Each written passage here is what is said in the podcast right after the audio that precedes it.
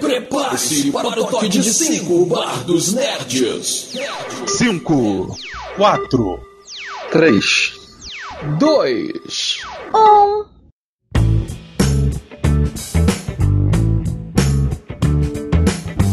E o bar tá aberto, sejam todos muito bem-vindos ao nosso último podcast de 2019. Sejam todos muito bem-vindos ao nosso bar aqui que vai ficar fechado por um breve recesso, mas antes disso, vamos conversar com vocês mais um pouquinho aí nesse finalzinho de ano. E hoje, especialmente em virtude do nosso último programa, nós vamos fazer uma retrospectiva, falar sobre os maiores assuntos abordados aí no, no ano de 2019. E para falar sobre esse assunto, nós nos reunimos todos os bardos nerds aqui. É claro que nem todos vão poder, infelizmente, estar em áudio, mas pelo menos em áudio nós temos aqui a nossa queridíssima Babi. Fala, Babi. Feliz ano novo. Ai, gente, tudo bom? É isso aí, tudo bom? E nós temos também aqui o nosso grandíssimo amigo Misa. Fala, Misa. e blá blá blá blá. Boa noite aí, galera. Muito bem, muito bem. Então nós vamos começar falando sobre as notícias né, de 2019. Antes queremos dar boas-vindas aos nossos ouvintes, nossos queridos ouvintes que nos acompanham durante todo esse ano. Muito obrigado. A presença de vocês aqui no, no bar significa tudo para nós. Esse programa é feito para vocês e também por vocês. Então sejam todos muito bem-vindos. Vamos agora sim, vamos começar, né? Falando como é que foi 2019 para vocês. Fala aí. Queria falar pra vocês que eu tô muito feliz. É o primeiro ano, né, do Bar dos Nerds. Sobrevivemos, completamos esse primeiro ano. Fico triste que o Mulder não pôde estar aqui com a gente, mas ele está visitando a cidade maravilhosa, o Rio de Janeiro, e, enfim, deve ter os bons motivos para não estar aqui. Mas eu tô principalmente emocionado porque esse encontro de todos os bardos não acontece há muito tempo, né, gente? Todo mundo aqui junto há muito tempo que isso não acontece. Ai, verdade. É verdade. Muito tempo que não acontece. É, E me fala- que eu tô... Fala, Jota. Não, vai, con- continue, complete seu raciocínio. Não, que eu só senti até falta do Matusa Mendes, pô. Porque ele esteve conosco na maior parte do ano. Mas como vocês sabem, vampiros muito velhos, eles passam por hibernações, né? Passam por ciclos aí, dormem às vezes 300, 400 anos. Então ele também não está entre nós hoje. Mas, bom, eu, Jota e Babi juntos também é uma coisa que não acontece há muito tempo. Então já é um momento marcante, de qualquer forma. É, mas o, na verdade o nosso time tá completo aqui, né? O, assim, o nosso trem, ele, antes de jogar o destino, nas paradas saem alguns, entram outros, mas a gente estamos aí firme e forte. Por exemplo, nós perdemos o nosso amigo Mendes, mas em compensação, Gabriel Molder entrou no nosso vagão da alegria e tá aí com a gente. E que ele está aqui com a gente também. O nosso time está completo. O Gabriel não está em voz, mas está aí no chat, está em texto. Então fala aí com a galera, Gabriel. Isso aí ele digitando, tá, gente? A Jéssica disse que amou. Não sei exatamente o que ela amou. Ó, o Gabriel falou, é nós. É isso aí, é nós. Tamo junto, tamo junto, Gabriel, é isso. E também temos conosco o nosso amigo Geladeira. Geladeira tá aí nos bastidores também, controlando o nosso programa, editando tudo e tá com a gente. Então nosso time tá mais que completo, estamos aí para falar sobre 2019, o que ele representou pra gente. E você, Babi, 2019, o que, que foi pra você? Ai, gente, foi uma coisa muito louca, porque eu nem imaginava que Bar dos Nerds ficaria tão oficial assim na minha vida. Eu acho que 2019 foi muito bom em questões culturais e tal, que a gente aproveitou bastante, a gente consumiu muita coisa, mas acho que o, o auge mesmo foi o Bar dos Nerds ficar tão, tão oficial, tão assim na minha vida e de vocês estarem aqui pertinho de mim foi ótimo, foi ótimo mesmo. Que 2020 seja maravilhoso. Ai, foi. A Pô, gente, não gente, que esperava amor. que ia durar tanto. Falar nisso, essa noite eu sonhei com vocês dois, né? Vocês cagaram pra isso, não falaram droga nenhuma sobre isso, mas tudo bem.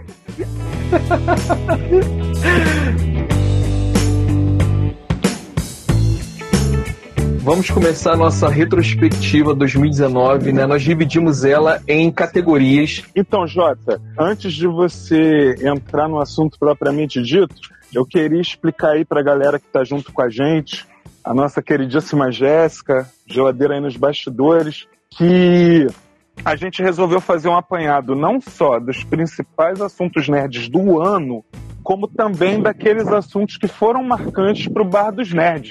Não é isso, Jota? É, é isso aí. A retrospectiva é a nossa retrospectiva, né? A nossa cara. Então é claro que tem assuntos aqui que algumas pessoas achavam que deveriam estar, mas não estão porque a gente não reservou, não tem condições de falar tudo. E vocês que querem é, queriam destacar outros assuntos, deixem nos comentários aí que a gente vai falando a respeito. Qual foi o, os momentos marcantes que faltaram aqui para você em 2019?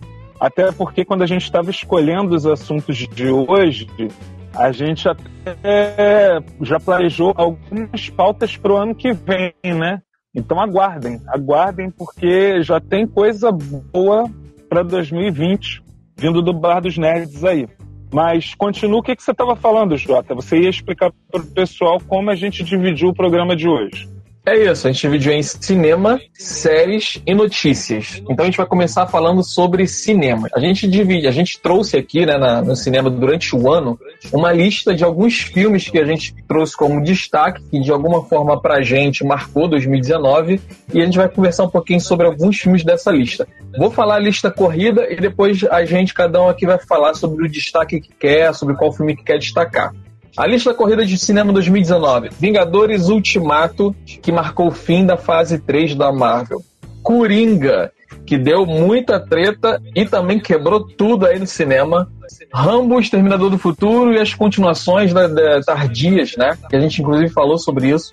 Bacurau, a nova cara do cinema brasileiro, e o fim da saga Star Wars. Isso foi o que a gente trouxe. O que, que você quer destacar sobre esses, Babi? Ai, gente, eu quero falar sobre Vingadores agora. Eu assisti Vingadores ontem de novo. E foi assim. Gente, aquele final, aquele tudo, eu acho que eles conseguiram fazer o, o fanservice que todo fã tava esperando. Foi muito bom. E eu viro e falo, ai, ó, oh, Star Wars, aprende a fazer fanservice. É assim que se faz. Ontem eu falei isso umas 50 vezes. é, e o Vingadores Ultimato, ele foi uma, um marco, porque ele fechou 10 anos de filmes da Marvel, né?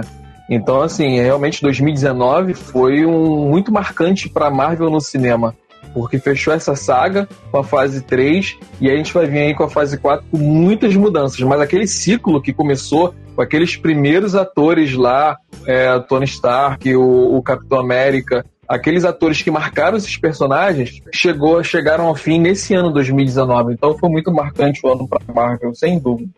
É, é interessante, né? É realmente um grande filme.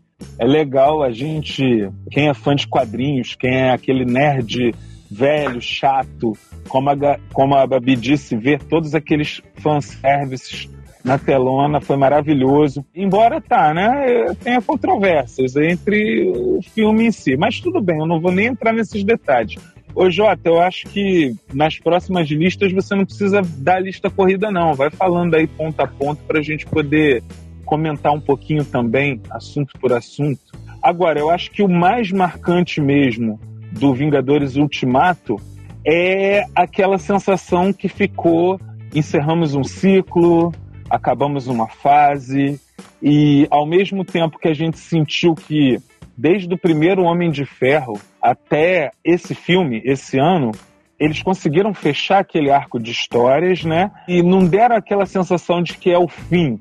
É bem aquela coisa que a gente via nos quadrinhos, né, Jota? Em, em algumas boas revistas, quando chegava assim na última página e o cara perguntava: o fim ou um novo começo? E essa foi a sensação que ficou com Vingadores Ultimato.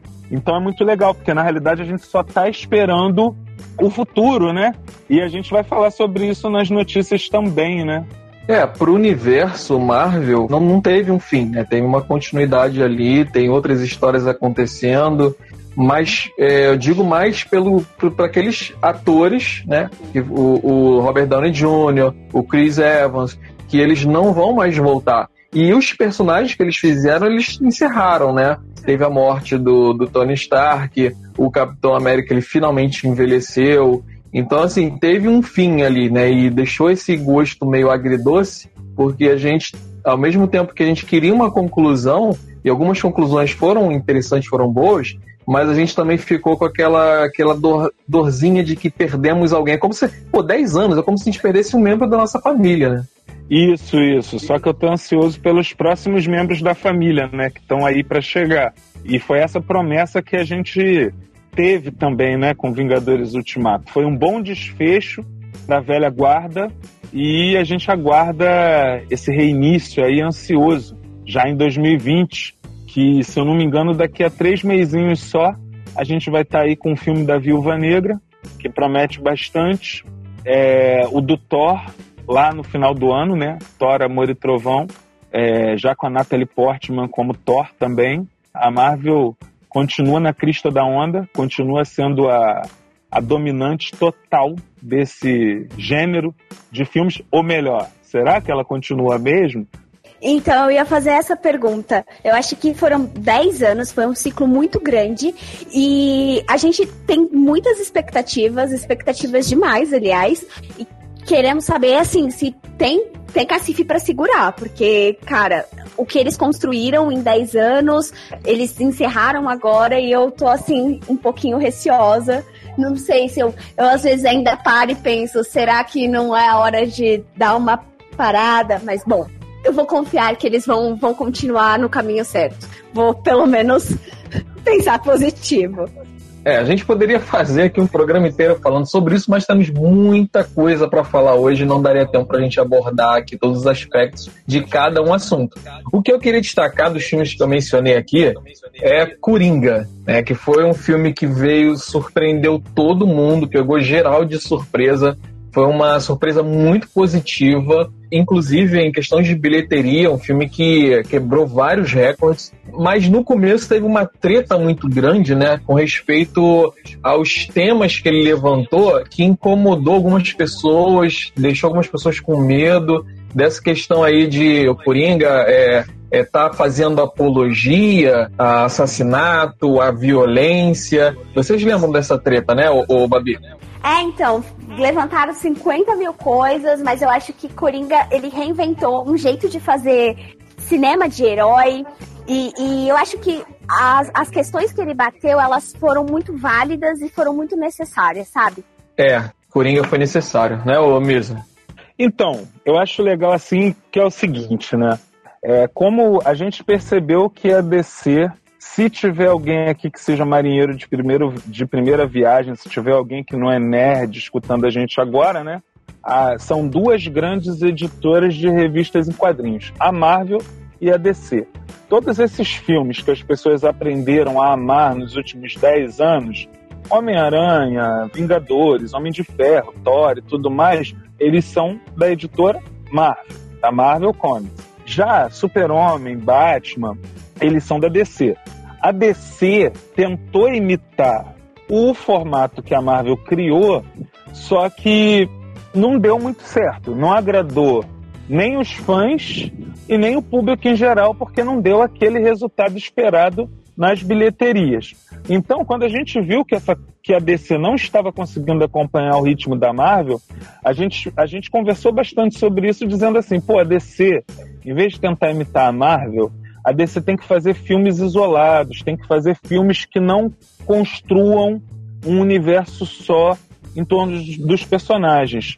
E o Coringa veio para isso, né? O Coringa veio mostrar que alguém lá dentro do estúdio, alguém grande dentro da DC, pensou da mesma forma que nós fãs estávamos pensando e resolveu tomar essa iniciativa. Porque a princípio o filme do Coringa seria um filme isolado mas eles fizeram nas telas aquilo que a DC faz de melhor, que é contar uma história solo, sem continuidade, que seja uma história sublime, que seja uma história maravilhosa. Então, a gente concorrência, para quem é fã, a concorrência é sempre positiva, porque na concor a concorrência sempre vai obrigar os concorrentes a tentar fazer uma coisa melhor, a tentarem se superar.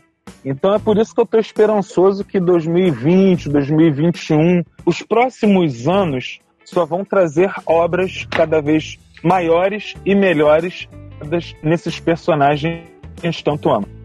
É isso, e, e Coringa deixou também uma pergunta se a Sophie foi morta ou não. Uma das discussões que me levantou. E a tempo, a tempo, em 2019 ainda, essa pergunta foi respondida. Né?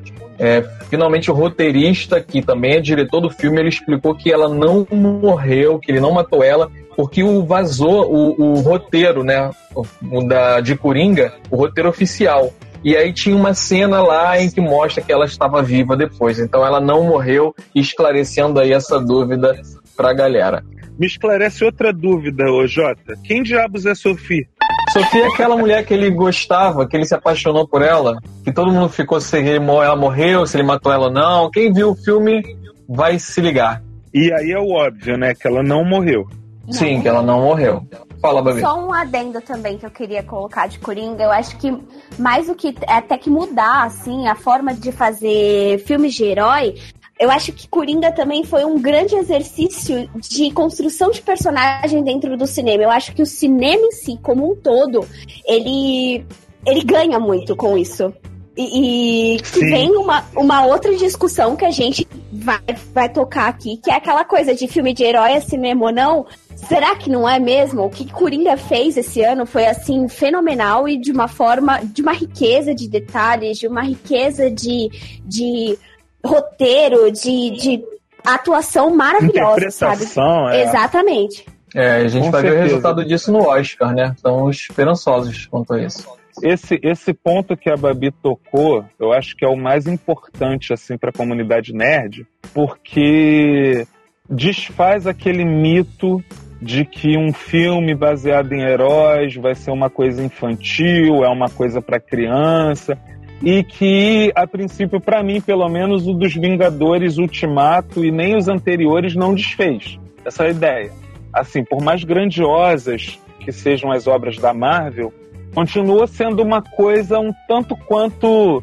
Não, não vou nem dizer infantil, mas continua sendo entretenimento para toda a família, né? Já o Coringa foi aquele soco no estômago. Foi necessariamente uma novidade, uma coisa que a gente nunca viu antes no cinema? Não, não foi. Nós já vimos outros filmes assim, mas inspirado num personagem de quadrinhos é a primeira vez que isso aconteceu na história. E bateu vários recordes de bilheteria. A gente sabe que, infelizmente, quem está por trás desses filmes está avisando o lucro. Então é óbvio que se eles tinham receio de fazer esse tipo de trabalho antes, agora que eles viram que dá para ganhar dinheiro com isso, talvez eles vão dar um pouco mais de liberdade para os autores, um pouco mais de liberdade para os diretores, para os roteiristas, para ousarem, que é aquilo que, né, a gente que cresceu lendo quadrinhos, a gente sempre teve isso, né, Jota? A gente a gente estava acostumado a de repente em um mês fazerem um tipo de história, no outro mês vir com uma história totalmente diferente, às vezes muito mais madura, e estava faltando isso no cinema, né? E o Coringa veio para mostrar para quem banca esses filmes, para quem paga esses filmes, que é possível ganhar dinheiro usando a inteligência também. Como é que se diz? Dando liberdade criativa para quem está fazendo o filme. Então, a gente só pode aguardar ter outras obras aí maravilhosas se eles entenderam de verdade, né? Se eles não acharem que Ih, agora vão a fórmula é Coringa e vamos fazer 500 filmes igual Coringa. Se, se os ETs que estão lá não estiverem nessa vibe, a gente vai ter obras maravilhosas aí pela frente. É, vamos ver. Vamos ver. E a gente teve um, um outro, ainda no cinema, um outro filme que eu queria falar a respeito é Bacurau. Ele traz pra gente um conceito de que o filme, o cinema brasileiro não precisa ser só comédia, não precisa ser só romance, só ser drama, ele pode trazer sim ficção científica é, que vai ser muito bem recebido, obrigado. E Bacurau, ele, ele, ele traz isso pra gente, né? Esse, esse conceito, essa ideia.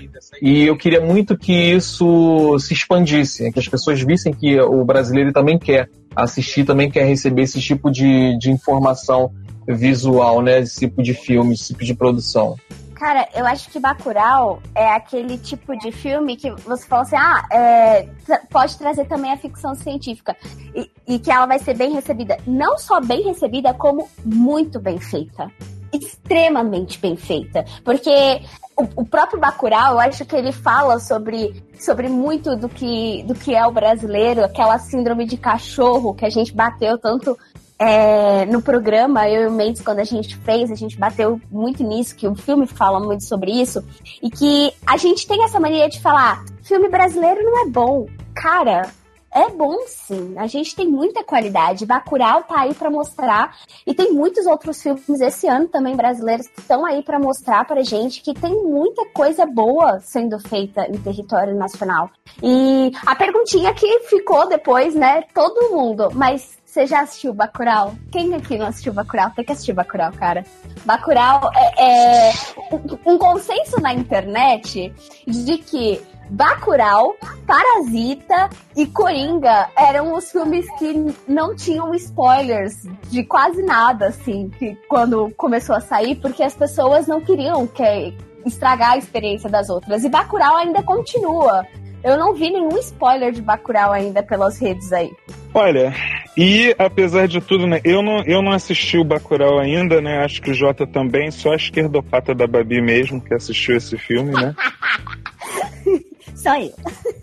não, mas não, não, não sei se nós somos exatamente esquerdopatas, mas para quem estava assistindo ontem o, o Fantástico, principalmente, e ouviu as últimas declarações aí que, que, enfim, que o governo deu, é impossível a gente não falar sobre isso. Enfim, nosso presidente vem e diz que não se lançam bons filmes no Brasil e que por isso vamos ter que extinguir com Ancine. Vamos fazer de tudo para acabar com Ancine.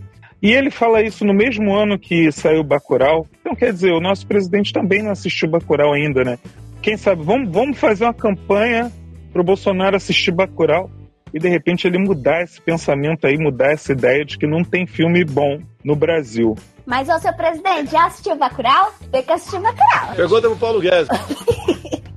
Mas eu acho que Bacurau é, é, Eu acho que a qualidade do filme é mais do que a qualidade do filme do Brasil. Porque, assim, o, o Brasil sempre produz, sempre faz produções de qualidade, né? Claro que tem um ou outro que destoa, mas tem, temos produções de qualidade sim. O meu problema é o formato dessas produções. O Brasil ele faz produções assim, são novelas em longa-metragem, é o que faz. São bem produzidas, as histórias são boas, os dramas são excelentes, mas eles têm essa noção de que é, o, o, consumidor do Brasil é o cara que é a pessoa que consome novela. Então vamos fazer cinema para essas pessoas. E Bacurau ele vai no, na contramão disso. Para mim, o destaque de Bacurau não é um filme bem produzido, não é um filme bem feito, que isso eu vi outras produções nacionais que fazem isso, mas é um filme que aborda outras questões, uma questão mais científica, uma questão mais de ficção, uma questão mais de fantasia que vai além do que do mais do mesmo do Brasil. Ah, então, mas, mas o interessante. Mas acho que o Brasil saiu assim, esse ano, muito, muito dessa coisa de que a gente achava que a, o formato era diferente. Cara, o Fernando Meirelles acabou de fazer o Dois Papas, que tá na Netflix. Cara, é um uhum. diretor brasileiro, tá ligado? O, o filme pode ter atores da gringa e tal, mas é um diretor brasileiro, é um cara que veio da gente. É, é, é, é uma estética nossa, querendo ou não. E aí tem também, a gente teve, esse ano também, teve filme de terror que é o Morto Não Fala, eu ainda não assisti, mas eu tô louca pra ver, tipo, brasileiro fazer, fazer filme de terror, sabe? Eu acho que a gente tem muita qualidade, a gente só não, não tem não sei, vazão, a gente não, não expande isso, a gente não mostra isso, a gente precisa muito mostrar. E Bacurau, a, a, forma que ele, que ele vendeu tudo aquilo e como foi tudo, como tudo foi feito, eu acho que foi o que impulsionou tudo e aí começou a falar, cara, tem, tem muita coisa boa rolando aí. Pois é, é o engraçado é que com o comentário do Jota aí, do, de que a maioria dos filmes é feito assim para aquele público que assiste novela, se o presidente não gostou de Bacurau, ele ainda pode ver Minha Mãe é uma peça 3, pô. Mas falar que Brasil não faz filme bom é, é muito doído, entendeu? De ouvir do cara é. que está comandando a nação. É muito doído. Inclusive, tem aí um cara, assim, que eu sou suspeito para falar, mas que é um cineasta novo, que está aparecendo agora no cenário, que está fazendo aí uma websérie, Os 10, que, pô, é um negócio assim extraordinário. É um Tô achando assim que vai de... ser top ser em 2020, hein, gente? Ó. pois é, é um troço assim, de virar a cabeça das pessoas.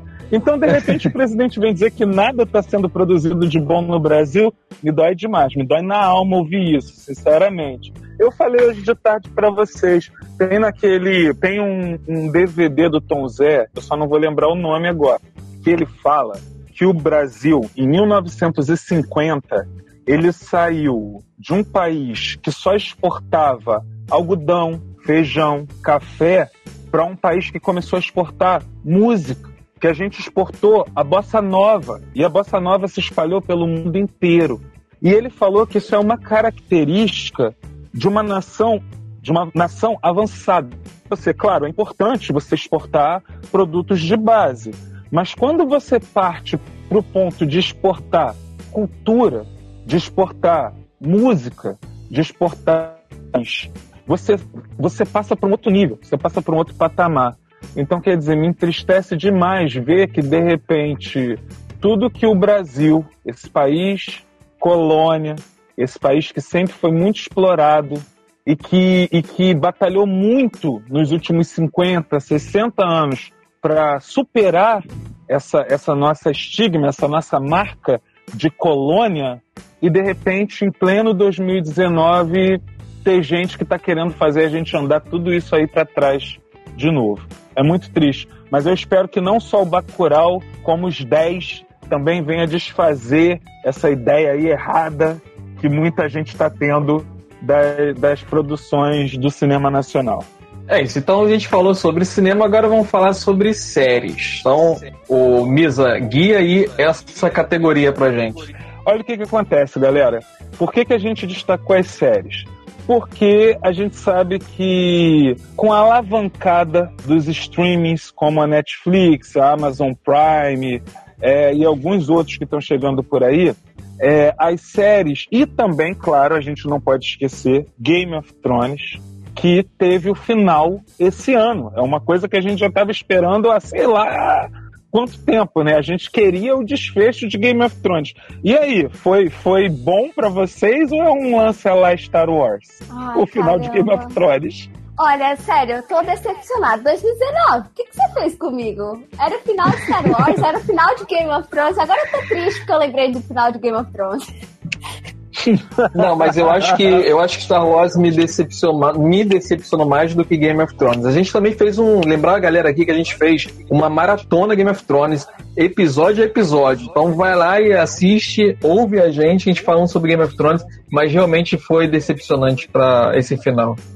É, porque olha só, é, Game of Thrones foi marcante tanto no mundo nerd, tanto no mundo da, da do entretenimento em geral, como pro Bar dos Nerds também, né? Porque eu tô lembrando agora que o Mano J, ele, antes de começar essa última temporada, nós obrigamos ele a assistir a série inteira para ele poder fazer o programa com a gente. Tá lembrando disso, Jota? Uhum. Não é? Eu assisti, eu assisti, é, eu tava bebendo água. Eu assisti ah, tá, todos os todas as temporadas assim em, em um mês e pouco. É, eu, tipo, assisti uns. É, eu assisti uns cinco episódios por dia, quatro episódios por dia. Pois é, agora, de qualquer forma, se ele conseguiu, né? Porque a série realmente era boa. E aí chegou na, na última temporada, teve uma certa queda. Mas, independente dessa queda da última temporada, o importante é que no, nessa última década que nós vivemos, nessa década que está se encerrando, não, no ano que vem, né? Na década que vai se encerrar no ano que vem. Não, cultural, a, década, Thrones... a década cultural, ela se encerra em 2019 mesmo. É que tem a ah, década é? matemática. É, tem a década matemática, que é realmente em 2020, e tem a década cultural, que, se, que é de, um, de 2020 a 2029. Ótimo. Entendi. Mas então, o Game of Thrones, ele, ele fez todo mundo do entretenimento olhar para as séries com mais atenção. Porque a gente estava acostumado a entender séries como uma produção de baixo orçamento. Uma produção assim, tipo a Malhação para Rede Globo aquela coisa assim, é aqui que a gente coloca um ator que a gente não sabe se ele tem competência para segurar uma grande produção para o cinema, é aqui que o, o diretor ele tem que usar recursos para poder mostrar uma ideia, por, aliás, ele vai ter que se, se valer de artifícios para poder passar a ideia dele, porque ele não tem recurso financeiro suficiente para montar uma cena do jeito que ele queria. E Game of Thrones mudou tudo isso. Uma coisa que, inclusive, eu reclamei esse ano inteiro, né, galera? Porque é aquela coisa de você, de repente, esperar seis meses, você esperar um ano para poder assistir uma, uma próxima temporada de uma série. E é uma coisa que antigamente era impensável, pô. Não existia isso. Acabou uma temporada aqui, a gente espera que daqui a dois ou três meses já esteja saindo a próxima, porque senão, pô, ninguém mais nem ia ver. E Game of Thrones era o contrário. A gente, a gente esperava até um ano que fosse roendo as unhas, né? Ansio, ansiosos pelos próximos episódios.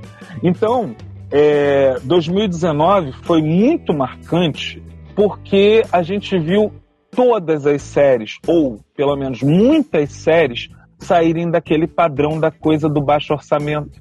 E a gente passou a entender série como algo também como, também como uma grande produção. Simplesmente uma grande produção em série, né? Uma grande produção com vários capítulos. Então, o ano de 2019 brindou a gente com obras maravilhosas, né? Eu acho que eu vou começar a citar as grandes obras de série do ano com The Boys. Jota, o que, que você tem para falar para a galera de The Boys? The Boys foi uma das grandes surpresas de 2019, é, porque é uma série que ela trata sobre quadrinhos, mas traz aquela abordagem adulta sobre, sobre heróis, né? Assim, o herói que a gente não vê é, por detrás, né, do, dos bastidores, e ela traz esse, esse mundo mais cru, esse, essa visão mais realista do, do, do ser humano, né? Da, da, humanidade do herói. E foi muito legal, foi muito interessante. Eu assisti, maratonei, gostei pra caramba. Cara, eu é acho verdade. que The Boys foi uma grande sacada exatamente porque, é, como a gente estava falando desse boom dos streamings, é um streaming novo. É da Amazon e, e a gente tava meio que sem entender, e aí, qual é da Amazon? E eles chegaram e realmente The Boys por que The Boys? Porque eu também terminei de assistir The Boys ontem. eu ah, revi legal. Avengers, terminei The Boys ontem. E, e The Boys, é, ele te surpreende porque, cara, é uma série que ela eu não sei, ela não quer se levar a sério, mas ela toca em assuntos muito sérios ali também. É, e é, é, é, é incrível como a Amazon porque, construiu tudo isso. Porque são aqueles heróis clássicos, só é, se perdendo no mundo das celebridades, né? se tornando celebridades. Então, caindo em todos aqueles excessos de sexo, de drogas, de, de achar que eles são melhores do que o resto da humanidade. E ver uma série trazendo isso é muito interessante, né? A gente, a gente até se questionou se esse quadrinho do Gert Aines, que sim, já foi feito no mesmo formato, um quadrinho para adultos, mas se ele realmente, é, se eles levariam isso para as telas com a mesma crueza, né? Com a mesma com o mesmo soco no estômago de quem lê os quadrinhos. E a série não decepcionou.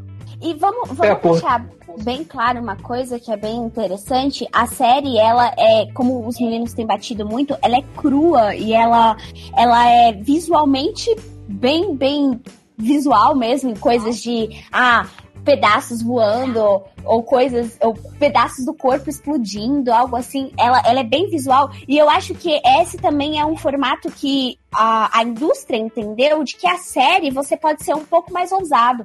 Não necessariamente eu acho que eles seriam tão explícitos assim numa sala de cinema. Exatamente.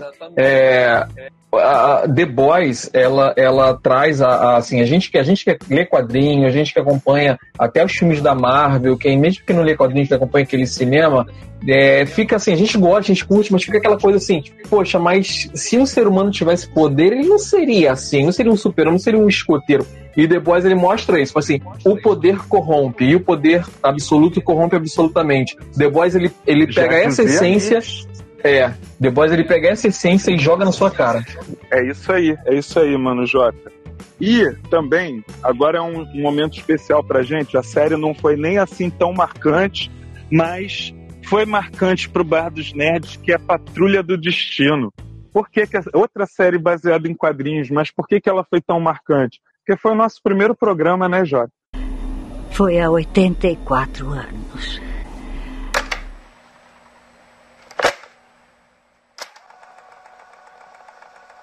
É um minuto de silêncio.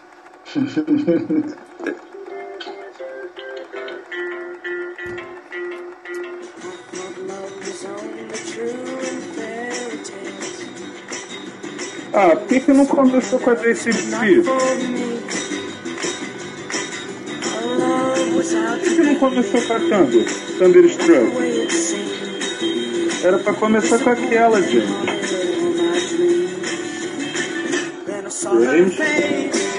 Jota, Jota. E é, Jota, bota Thunderstruck pra começar, cara. Fala galera! Estamos começando aqui mais um Bar dos Nerds. Na verdade, esse é o nosso primeiro Bar dos Nerds, primeiro é, podcast que a gente está fazendo aqui no Facebook. Eu já tô bêbado aqui.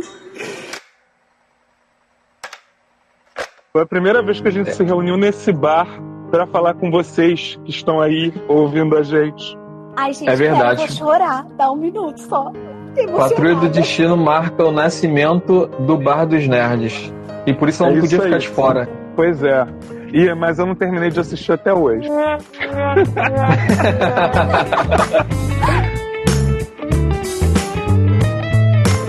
Mas é, é interessante mencionar que a gente trouxe aqui sete séries. Das sete, só uma é, é- é série de TV. Todas as outras são streaming. E isso é interessante, isso é legal, porque mostra como é, a, a plataforma de streaming ela tá tendo esse boom e trazendo muita coisa nova pra gente.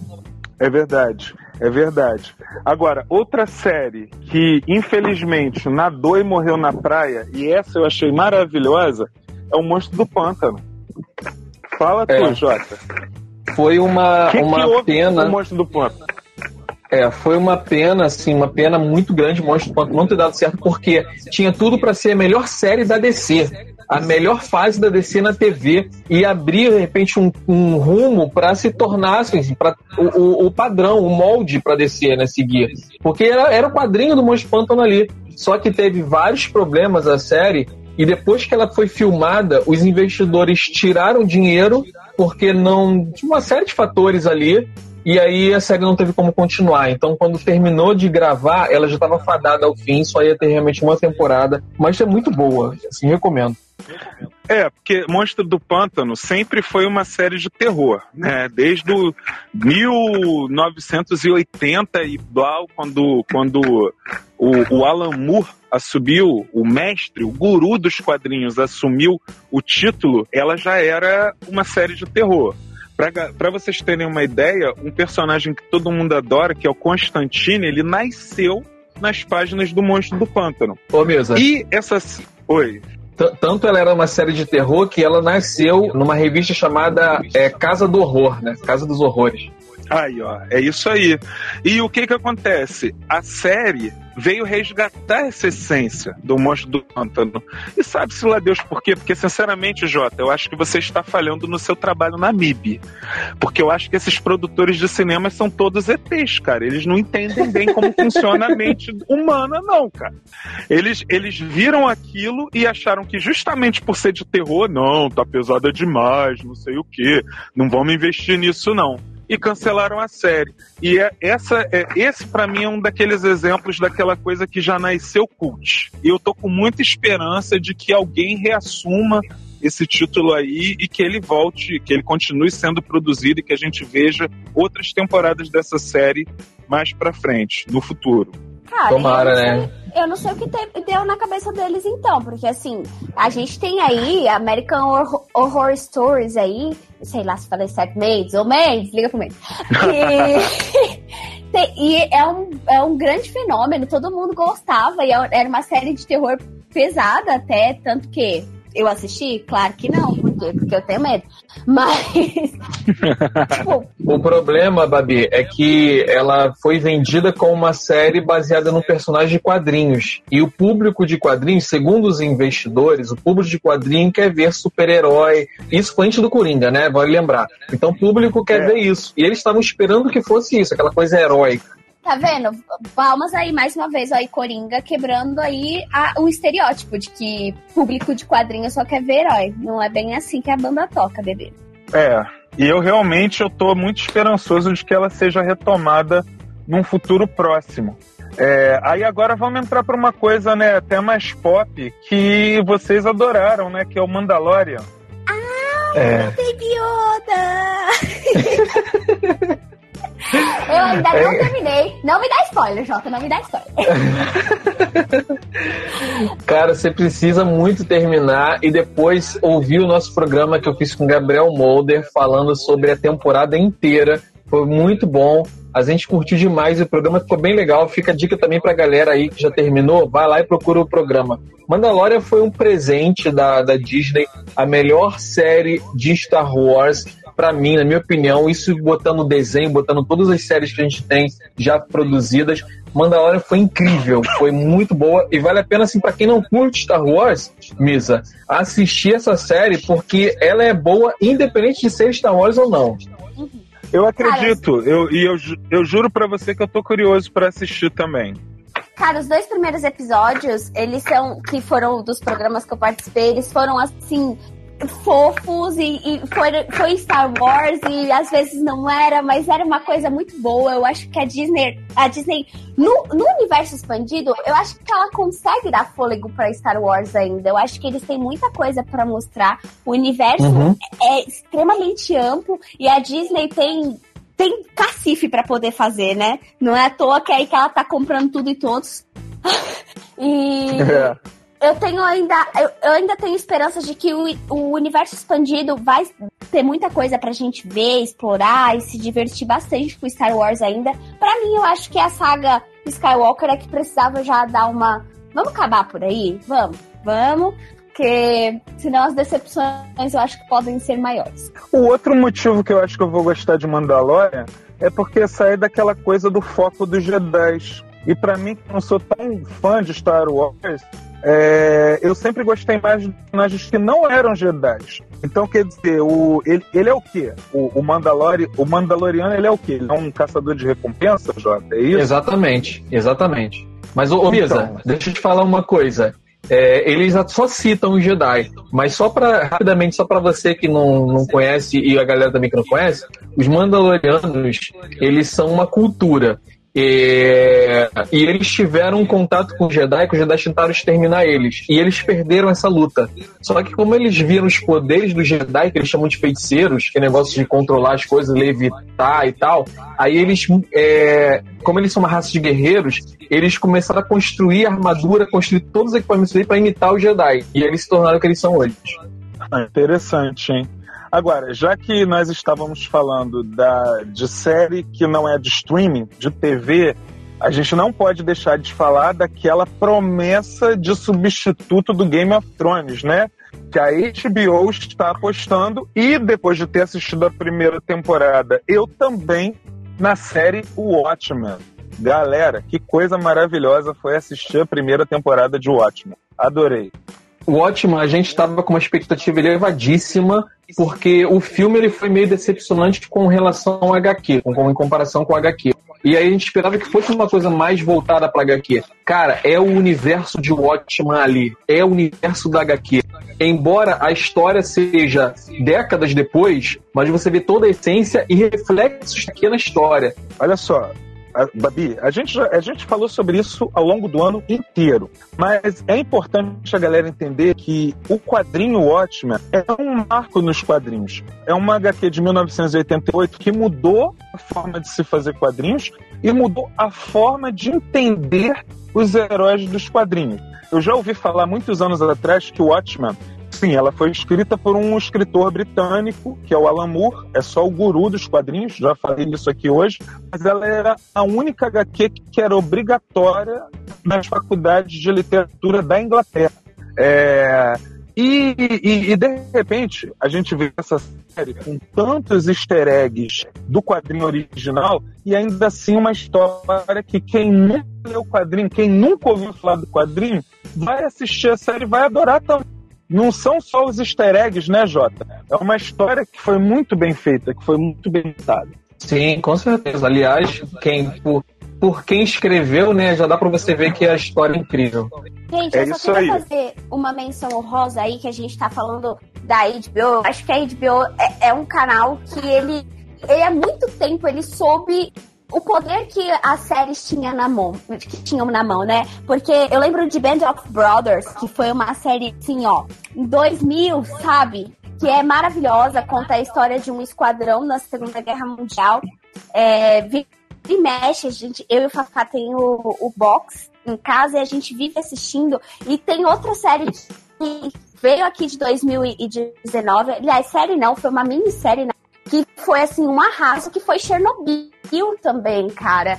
Eu acho uhum. que a gente precisava também comentar sobre Chernobyl. A HBO ela tem, ela tem uma, um feeling, uma sacada para poder contar histórias em série pra gente e a gente ficar tão envolvido naquilo que, cara, Chernobyl não era nenhuma série absurda, não era nenhuma série de, sei lá, fantasia, um Game of Thrones da vida, não era uma série baseada em um HQ e foi um, uma produção que a gente acompanhou e que, assim, explodiu a cabeça de muita gente contando uma, um, um fato histórico, um fato real. Assim como Band of Brothers, que foi, assim, tem o Globo de Ouro, foi uma, uma série que explodiu também.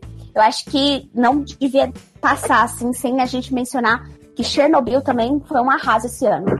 É verdade, sim. É verdade. É, é, é bem mencionado, Babi, porque a HBO já está fazendo isso com a gente no mínimo uns 30 anos. Ela lança Antes dos streamings, as melhores séries eram exclusivamente as séries da HBO. E o Watchmen não é diferente disso. É outra grande produção da HBO. Mas olha só, Jota, se você apresentou a parte do cinema e eu apresentei a parte das séries, a Babi vai apresentar o que a gente tem de notícias? Claro, porque a Babi é a nossa correspondente. Fique agora com as notícias do dia no seu Minuto Bar dos Nerds. Aqui tem informação. eu acho que uma das eu acho que uma das notícias que mais assim ai, bombou, explodiu a cabeça de muita gente no mundo nerd foi a notícia de que ah, confirmação, na verdade, que ficou aquela coisa de vai ser, não vai ser. E aí a confirmação mesmo de que o Robert Pattinson é o novo Batman.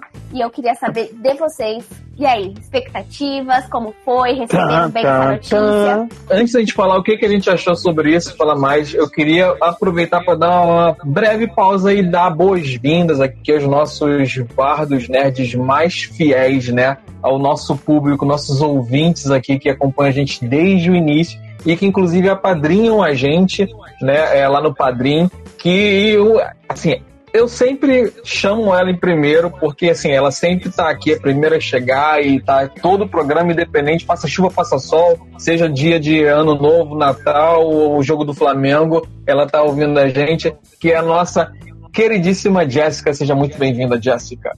O nome dela é Jéssica, eu já falei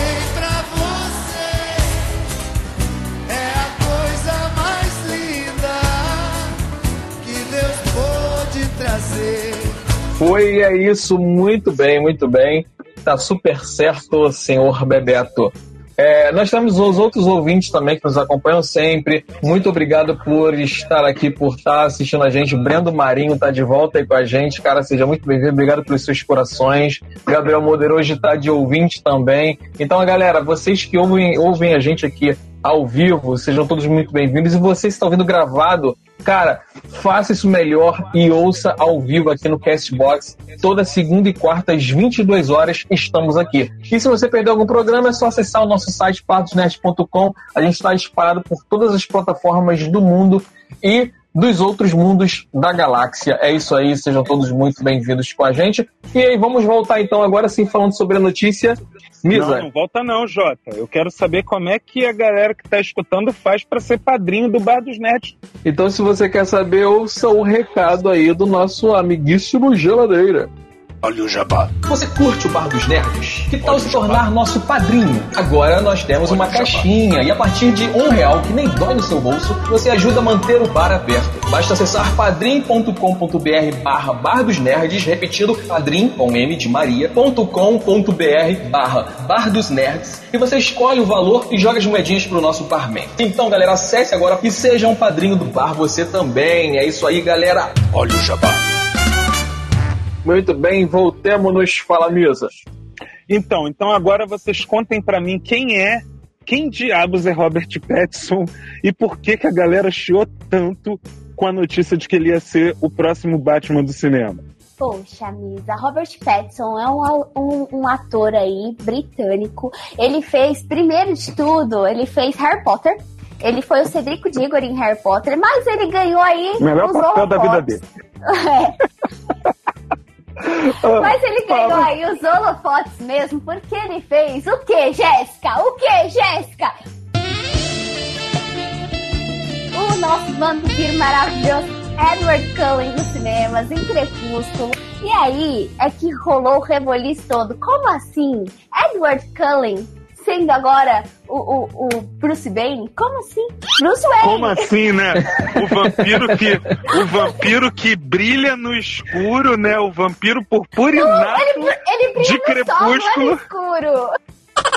Ah, é no claro, né? Ah, sim. Então, como assim esse vampiro purpurinado vai ser o super-herói mais casca grossa de todos os tempos, né? Essa, essa, que, foi, essa que foi a grande dúvida na cabeça de essa. todos os fãs de quadrinhos. Isso mesmo. É, Mas se algumas notícias que a gente deu aqui foi um soco no estômago, essa foi um chute no saco que deixou muito nerd arriado. Mas a gente já tá superando porque tivemos outros trabalhos, a gente começou a rever a carreira do cara, vimos outros filmes, e eu pelo menos estou um pouco mais seguro com a participação dele. Eu acho que com um bom diretor, ele vai conseguir fazer um bom, um bom Bruce Wayne. Até porque o Batman não precisa muita coisa, né? Ele só precisa botar aquela, aquela máscara, fazer cara de paisagem, aquele poker face e bater nas pessoas. Ei, E que saber falar, falar, a né? I am Ele tem que falar- Batman. Exatamente. Isso. Não, gente, mas falando sério agora, o, o Robert ele tem mesmo esses papéis aí no, no currículo dele, mas ele tem outros que, assim, foram muito elogiados por alguns críticos e tal. E eu também concordo com o Jota, eu acho que se tiver uma boa direção, um bom roteiro, tudo certinho, talvez ele faça um bom, um bom trabalho aí e a gente se agrade com ele, por que não? Acho que a gente tem que É, um, respirar e, e ir com calma. É, e na realidade, quem esperava o Robert Downey Jr. brilhar como Homem de Ferro? Ninguém esperava isso também. É, entre vários Hugh outros Jackman. atores. Pois é, pois é, ninguém esperava. Quem, é, é- é- quem nunca torceu, quem não torceu o nariz quando viu Tocha Humana ser escolhido como Capitão América? Isso, Jota, muito bem lembrado. A gente não achou que isso ia dar certo. E deu super certo. Quem lê os livros da Stephanie Meyer, eu sempre tive essa sensação de que o problema da saga Crepúsculo foi a direção, foram as direções, pra mim. Eu sempre tive essa sensação de que aquela cara de que. é, porque o Robert Pattinson ele não fazia cara de que, olha, como eu desejo beber o seu sangue, mas não posso. Não, ele fazia cara de que, garota, sai de perto de mim porque eu tô com dor de barriga, né? Era essa cara que ele fazia. e como eu sempre tive essa sensação de que o problema era a forma como eles foram dirigidos, vamos dar uma chance pro menino, né? Lá no Harry Potter ele tava bem. Vamos ver o que, que vem por aí. E ó, Mas- o Geladeira, o Geladeira trouxe aqui a informação de que ele tá tendo aulas de artes marciais com o famoso mestre brasileiro. Cara, tá fazendo o trabalho direito. Vamos ver, né? Não, ele tá, ele tá assim super empenhado e tal. Estou vendo algumas coisas também. Bom, vou, vou acreditar. Vamos, vamos acreditar que vai dar tudo certo. Agora, ah, antes de eu falar sobre essa aqui, vamos falar sobre a Disney, que assim, tudo é Disney agora, né, gente? Disney saiu comprando absolutamente tudo. Absolutamente tudo. Uma hora É, o- a Disney vai ser embargada por monopólio. Vocês acham isso vai Não, é, o, o mundo tá dividido entre a Disney e o Ronald McDonald's.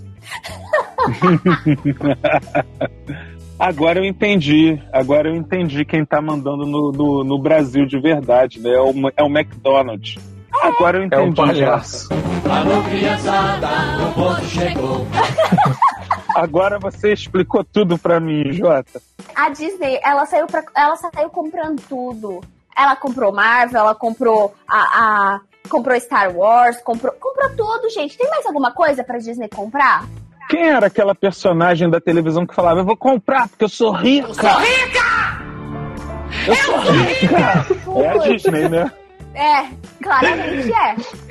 Mas é, mas realmente essa questão do monopólio ela foi levantada e por isso demorou tanto esse processo porque eles tiveram que analisar todas essas compras, a Disney teve que se desfazer de algumas coisas para poder comprar. E isso demorou tipo que meses para poder concretizar essa compra por causa dessa análise que precisou, essa análise jurídica que precisou ser feita. Sim, sim. Mas piadinhas à parte, né? Vamos explicar para a galera por que que é, esse, esse momento aí, mão aberta da Disney, é tão importante para gente nerd.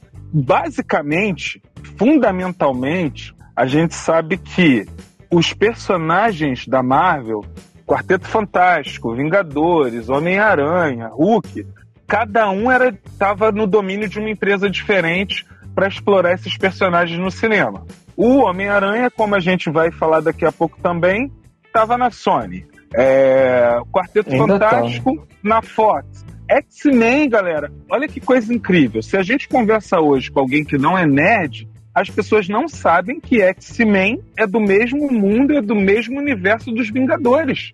As pessoas não sabem disso. E, inclusive, os personagens é, trocam, né? Tipo, vários X-Men já foram integrantes do, dos Vingadores. E a gente tá doido pra ver isso. Eu tô doido pra ver o novo Quarteto Fantástico, pô. Que é Hulk, Wolverine, Motoqueiro Fantasma e, e Homem-Aranha. Eu quero ver isso no cinema, pô. A gente quer ver Hulk versus Wolverine. A gente quer ver um filme decente do Quarteto Fantástico. Quarteto Fantástico é a gênese da Marvel. É a primeira história em quadrinhos que o Stan Lee escreveu para Marvel. E, e, nunca teve um filme decente. Nunca teve nada que fizesse, fizesse jus à primeira família. Então, assim, não sei, né, se é, se é ilusão minha, se é infantil da minha parte acreditar que o que motivou a compra da Fox pela Disney foi justamente juntar esses personagens. É, é, a grande esperança que a gente tem, né? E é o que a gente espera ver nos cinemas daqui para frente. É, assim, é, eu volto agora àquela pergunta que a Babi fez lá no começo, de será que vai ter, a Marvel vai ter gás para continuar aí depois dessa, dessa saga?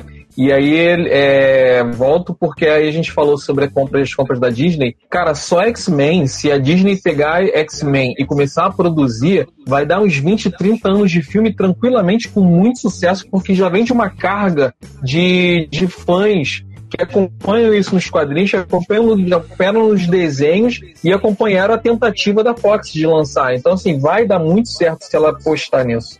E assim, sim, sim. mais do que comprar tudo, a, aí eu já vou emendar com o boom dos, das, das plataformas de streaming e a gente já pode começar aí com o Disney Plus, que a gente fez um programa inteiro só para falar sobre a nova plataforma aí da Disney.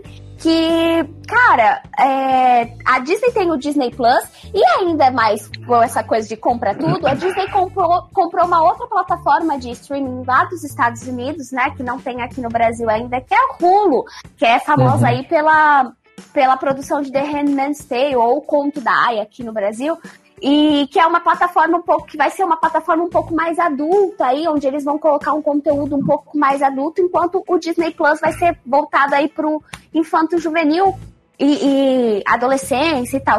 Então eu acho que assim, cara, a Disney, ela tá comprando tanta coisa e tendo tanto material para poder para poder criar conteúdo. Explorar, né? Exatamente, que eu acho que era, era assim. É- Era notório que ela ia ter que criar um, um canal próprio dela, ela- mais do que o canal de, de. os canais fechados, que ela já tem canal de televisão fechado também. Mais que isso, ela tinha, vai, ia ter que achar uma plataforma para poder é, agregar todo o conteúdo que ela vai produzir, porque, cara, eu acho que ela tem muita, muita coisa para produzir realmente. É, e até saindo um pouco dessa coisa dos heróis de quadrinhos, todas as produções da Fox agora são da Disney. Ô Babi, olha só, quando eu devia ter 12 ou 13 anos, não me lembro exatamente, 1992, saiu uma revista em quadrinhos que detalhe, tipo assim, não era uma edição especial, era uma edição mensal e que foi a revista mais vendida por pelo menos uma década. Para poder quebrar o recorde de vendas dessa revista, eles precisaram fazer uma edição especial em três edições, com super pôster dos X-Men e tal, com o maior artista da época. E qual foi essa, essa historinha de 22 páginas que foi a mais vendida de todos os tempos? Hulk versus Wolverine.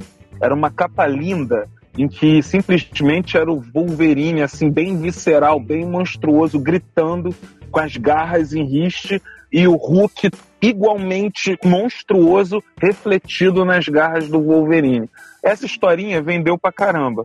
Então, depois dos recordes de bilheteria desse ano, que foi primeiro Vingadores Ultimato e depois o Coringa, a minha aposta para superar os números desse ano seria eles lançarem um filme de Hulk versus Wolverine. E antes dessas compras da, da Disney, isso não seria possível, né? Uhum. Isso aí. Eu é acho verdade. que Hulk versus Wolverine no cinema. E se eles conseguirem até trazer o Hulk Jackman de volta, que ele falou que seria a única hipótese dele voltar a interpretar o, o personagem, ele não chegou a falar isso, Jota? Que ele não sei não, cara, mas eu, do... eu espero que ele não volte. Pelo amor de Deus, o cara tem 60 anos de idade. Deixa eu respirar. Ah, não. Ah, eu adoraria. Eu adoraria ver um filme retrô, como tá na moda agora. De tipo, ah. sei lá, um filme anos 80 ou anos 90, do Hulk versus o Wolverine, com, com esse aí, o, o, o Mark Ruffalo e o Hulk Jackman. Eu acho Nossa. que seria Vamos superar Fala, os velhinhos. A gente já tinha até falado que a gente tinha que superar os velhinhos, né? Vamos superar os velhinhos. Deixa ele lá aposentado, coitado. Vamos trazer. Eu acho que para mim ver o Hulk Jackman como Wolverine é o mesmo que ver o, o, Harrison Ford como Indiana Jones ou mesmo que o Stallone como Rambo. Para mim já deu, entendeu? Já, já foi. Tá, então tá. Então vamos ver, gente.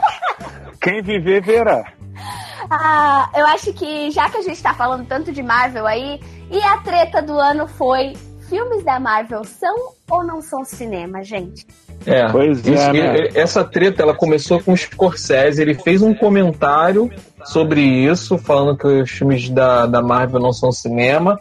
E aí, isso tomou uma proporção que todo mundo começou a comprar essa briga e todo mundo começou a falar, que todo mundo tinha alguma coisa para falar a respeito. E aí ficou essa coisa de filme de herói, filme de herói não é, não é cinema e tal e aí isso virou uma discussão acalorada na internet.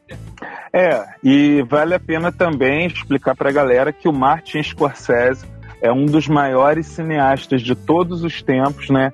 Ele figura, é, ele, ele fez ele geralmente ele, ele é mais conhecido pelos filmes de máfia, né? Filmes de gangster e tudo mais, mas ele tem uma carreira brilhante, ele tem obras incríveis no no, no enfim, no currículo dele, né, como Taxi Drive, é, agora mais recentemente a gente pode citar a invenção de Hugo Cabret e vários outros.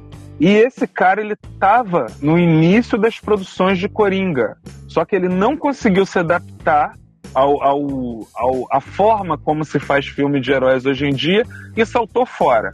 E o próprio filme do Coringa é considerado assim bem parecido com um, um, outro filme do próprio Martin Scorsese. Então, na primeiro lançamento do Coringa, no auge do Coringa, não se falava em outras. Aí os, os repórteres foram lá perguntar para o Martin Scorsese o que, que ele achava desse filme do Coringa e ele lançou essa pérola de que os filmes da Marvel não são séries, gente.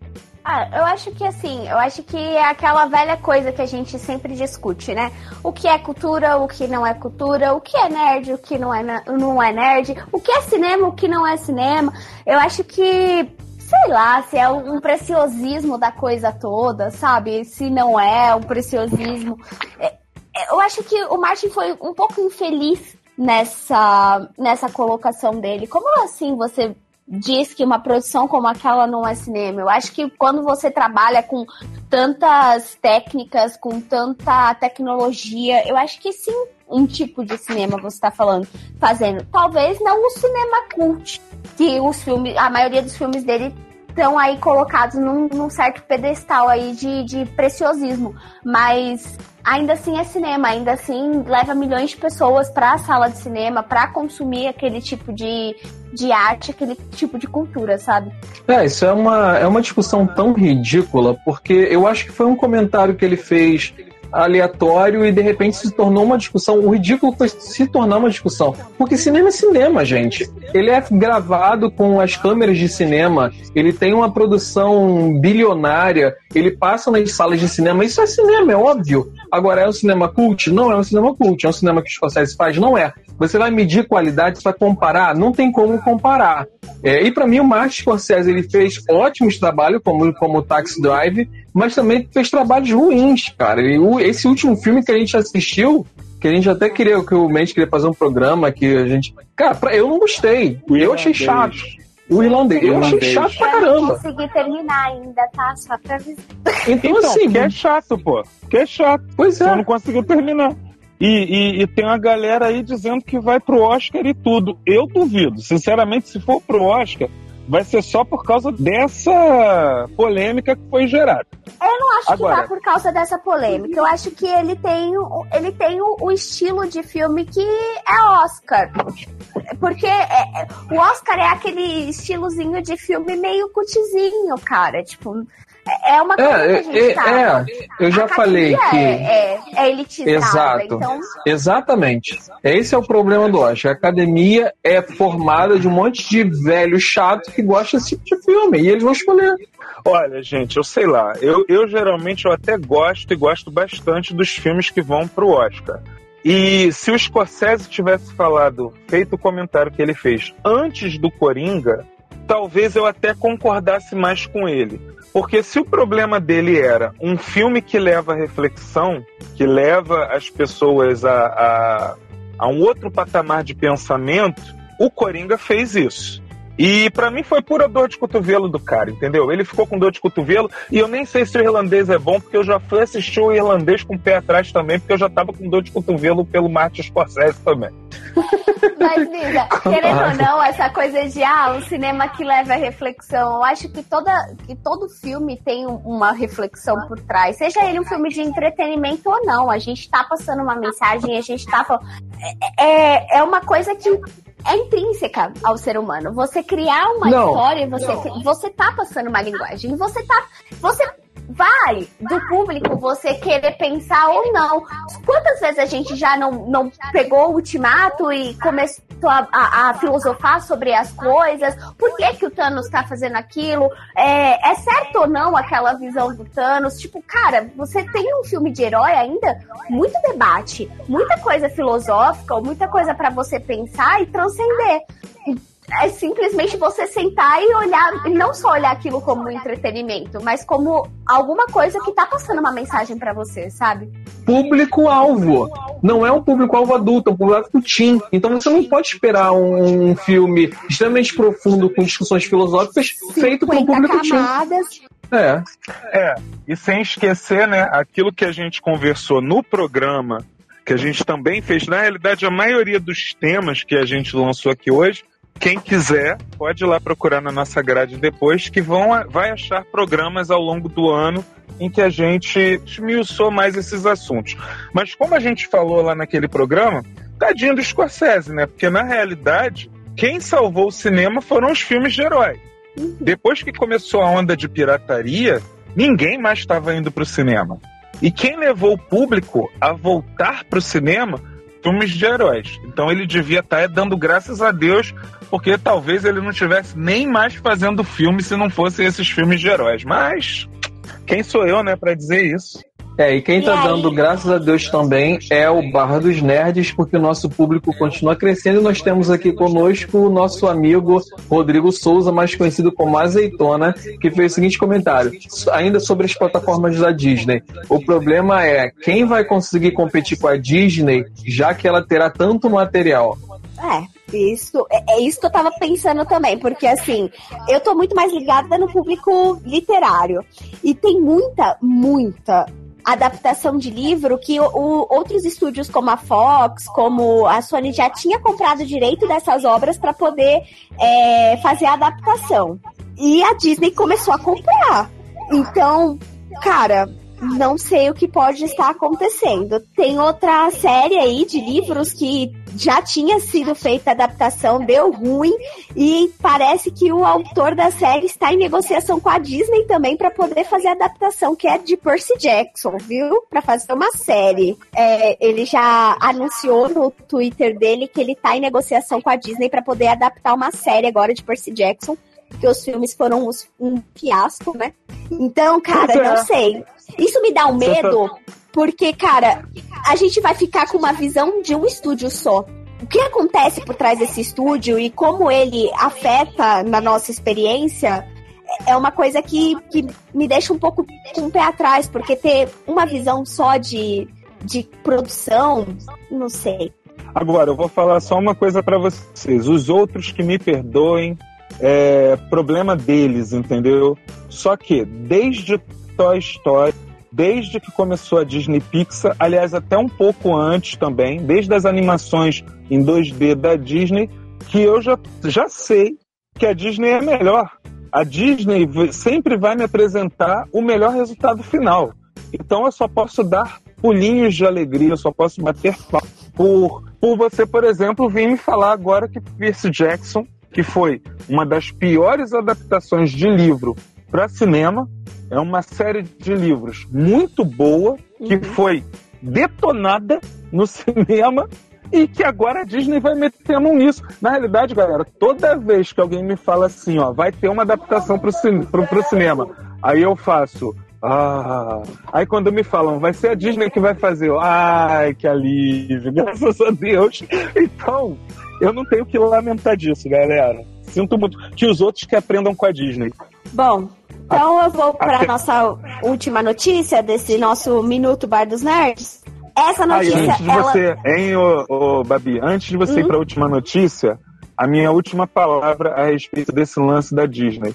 Ela ganhou tanto dinheiro e ela tá conseguindo comprar tanta coisa pela qualidade de tudo que ela sempre fez. Ela sempre foi excelente em tudo que ela fez. É por isso que ela tá assim crescendo cada vez mais. Então, que os outros aprendam com ela.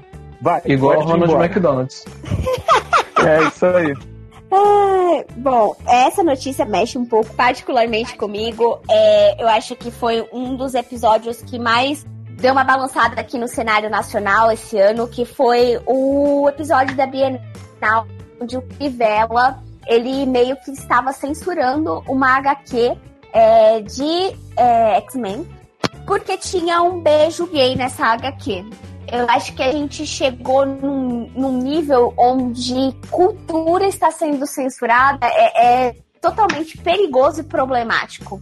Então, é, essa notícia, ela pegou o pessoal todo de surpresa, né? Porque quem lê HQ, e obviamente Crivella não lê HQ, é, esse tipo de assunto, não é, não, primeiro não estava estampado na capa, estava no interior da HQ. Não sei quem mostrou isso para ele, mas é um tipo de, de abordagem que há muitas décadas é, é, é expresso, é mostrado. É, então, assim, é, ele teria que, que cortar muita coisa, fechar muita banca, fechar a Bienal inteira, porque, cara, se for proibir essas coisas, se for censurar essas coisas, vai ter muita censura à torta e direito. Então, a gente chama quadrinhos porque os quadrinhos sempre prezaram pela diversidade. A Marvel em si, né, até aquele documentário que a gente, até mesmo antes dessa polêmica da Bienal, todos nós, né, nós três aqui, a gente assistiu um documentário para fazer um programa também, que já falava bastante sobre essa preocupação é, de, por exemplo, no período do apartheid, no período de guerras civis nos Estados Unidos por conta de preconceito de racismo, o Stan Lee foi lá e lançou os primeiros heróis negros nos quadrinhos. A gente está nesse momento de liberdade, de expansão do pensamento e tudo mais, então eles não iam deixar de trazer personagens gays para os quadrinhos. Isso é uma coisa que para os leitores nunca incomodou a gente, porque a gente sabe que da mesma forma que a gente vê, via um herói gay, a gente também ia ver um herói negro, um herói gordo, um herói viciado em drogas que precisa superar esse problema, é, um herói esquizofrênico. É, os heróis, principalmente da Marvel, sempre vieram retratar as angústias, as ânsias humanas, as ânsias reais. Então a gente excluir um determinado tipo de pessoa, de ser humano, e aí na contramão de tudo que a gente está acostumado a ver, né, ô Jota, nos quadrinhos. Então, mas é o que você falou, cara. É, alguém chegou, pegou a revista, abriu nessa página e, e gerou um sensacionalismo em torno disso que era desnecessário. É, nós lemos a revista. Ah, Babi, desculpa, mas não era dos X-Men, não. É dos Novos Vingadores. A gente está apostando muito que eles vão para o cinema também. E os dois personagens que protagonizam o tal do beijo, eles já foram apresentados para o público como gays. Antes deles tinha o Estrela Polar, o irmão da Aurora. Enfim, isso daí nunca incomodou a gente porque a gente sabe que a diversidade sempre foi representada nos quadrinhos. É, é isso que eu tenho que dizer. Quer falar já? Fala, Babi, pode falar. Eu acho que, assim, mais do que nos quadrinhos, eu acho que a gente está falando de uma Bienal do livro. Eu não sei a, a qual é a, o, a afinidade de vocês com esse tipo de, de evento, mas assim, desde que eu me conheço por gente, que eu comecei a ler e eu tenho muito apego pela, pela vida literária, é, eu sempre soube que livros são de diversidade extrema e eles tentam ser o mais diverso possível, até porque nós estamos falando de pessoas contando histórias de outras pessoas, sejam elas é, reais ou fictícias. E cara, existem pessoas de diversos jeitos, de diversas sexualidades, de diversas religiões, de diversas, de diversos pensamentos, de diversas, de diversos fenótipos. Eu acho que você simplesmente censurar uma obra por porque tem algo, alguma pessoa que é diferente de você, que tem um é. personagem que representa algo que é diferente de você, é, é triste. É, é, chega a ser desumano. E assim, a Bienal do Livro não é um evento exclusivamente infantil. Não é. Então, eu acho que já começa por aí. A Bienal ele é um evento para todas as idades. E estava num stand onde todas as idades iam correr, iam estar tá ali, ter acesso. É, é, é perigoso você censurar. É muito perigoso você censurar da forma que foi feita, sabe? É, eu espero que a gente não passe por isso de novo. Eu acho que a Bienal sempre foi um lugar muito de liberdade, de falar sobre a, a diferença. É um lugar onde eu sempre me senti muito feliz e acolhida com. Cara, tem, tem não sei, quem, quem nunca foi numa Bienal, tem stand de, de do Islã, tem stand de, de africano, tem, tem stand de tudo que é tipo, de tudo que é gênero, tem, tem de literatura espírita. É, é incrível ali, cara. Você encontra de tudo, de absolutamente tudo ali. E é muito triste o que aconteceu esse ano, muito triste mesmo.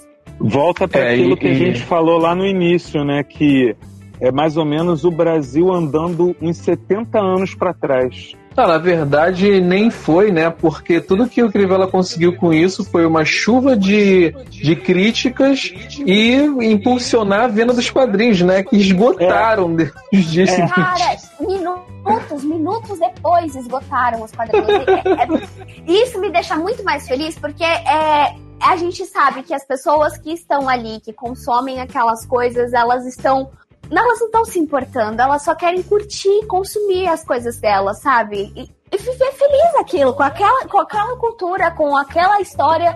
E eu fiquei extremamente feliz nesse sentido de que, cara, quem tava ali, quem tava curtindo o evento, quem, quem tem uma vibe, uma ligação com, a, com, com aquele tipo de evento, tava lá e falou assim: é, então tá bom, então a gente vai comprar. Já que hum. a gente compra. Então, eu, o, o que eu achei, eu, eu, na realidade eu fiquei com aquilo ali na cabeça. Ai que bom, um monte de gente comprou a HQ e vai ler. E ao mesmo tempo eu fiquei pensando, que droga, eu espero que não decepcione a comunidade LGBT, porque a história não é LGBT, não tem nada a ver com isso. Então eu espero que eles gostem da história do mesmo jeito. Ah, porque, é porque, na verdade, Misa, eu acho que muito mais do que uma história LGBT, simplesmente por ser personagens LGBT e isso não ter absolutamente nenhum impacto nosso absurdo. Tudo vai rolar em torno do porquê Em torno disso, é. Exato.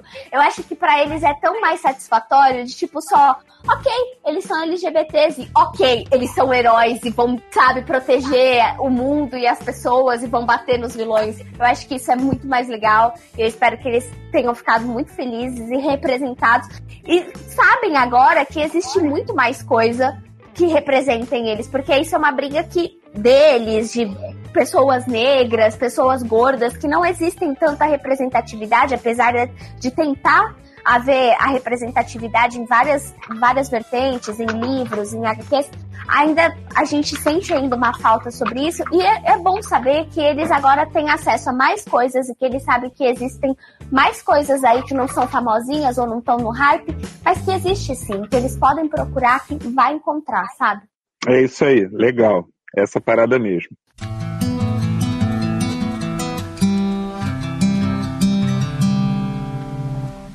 A gente finalmente terminou 2019, que vem 2020. A gente tem muita, muita coisa boa aí esperando em 2020, né? Acho que 2020 acho que vai ser um ano muito bom pra, pra gente. E vamos, assim, vocês querem deixar o último recado aí pra 2019, pra galera que ouve a gente, Babi? Ah, eu queria dizer muito obrigado por vocês terem acompanhado a gente. Eu quero agradecer os meninos também por terem acolhido aqui. É, fui muito feliz, de verdade. Eu acho que compartilhar tudo isso com vocês tem sido uma grande experiência e, me tem me ajudado muito a ver as coisas diferentes, a sentar e assistir um filme e pensar, putz, eu tenho que falar isso aqui, ó, com os meninos sobre isso aqui. É, é, um- é um exercício diário de como consumir as coisas diferentes também. É muito bom pra mim. Eu gosto bastante dessa nossa troca e da troca principalmente com quem ouve a gente. Ah, principalmente também Jéssica, Ângelo, é, o Gabriel, que também ouvia bastante a gente, Renê. Ah, gente, muito obrigada por tudo. Que 2020 traga muita luz e muita coisa boa pra gente poder comentar aqui. Muitos surtos, que a gente possa fazer muitos muitos express de tipo notícias bombásticas que surgiram do nada assim. E bom, é isso. Obrigada mesmo por tudo, por vocês e por quem a- ouve a gente também. Ah, nós que agradecemos, Misa. Bom, eu tô aqui rindo de orelha a orelha. Tô feliz pra caramba de estar aqui com vocês também. É, fico feliz de que eu e o Jota a gente tenha é, vencido as nossas diferenças, né? Várias barreiras, porque assim, para quem não sabe, nós somos parceiros é, nesse mundo da cultura já há no mínimo uns quase, uns quase 25 anos, né, Jota? E já É. teve um momento que a gente brigou, e, e o Bar dos Nerds também marca um momento da nossa reconciliação. E isso daí era um medo grande que eu não sei se você tinha, Jota, mas eu tive de que se a gente ia conseguir chegar até aqui. E a gente conseguiu, a gente chegou nesse primeiro ano. Babi, é, a gente também, a gente não só te acolheu, você é uma peça fundamental aí nesse nosso grupo de intrépidos heróis entusiastas, porque sem você o nosso time não ia estar completo, com certeza.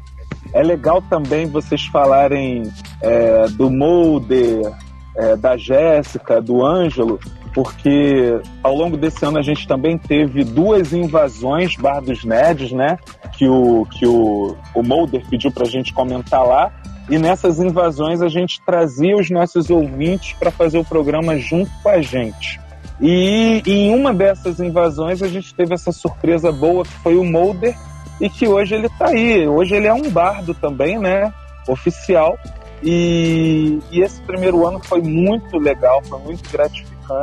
E eu espero que a gente tenha muitos anos pela frente aí juntos ainda, galera. E que eu e o Jota a gente concorde pouco. Porque toda vez que a gente concorda, algum mundo, em alguma outra dimensão, explode por aí. E eu não gosto de ter essa dor na minha consciência, né? De exterminar civilizações.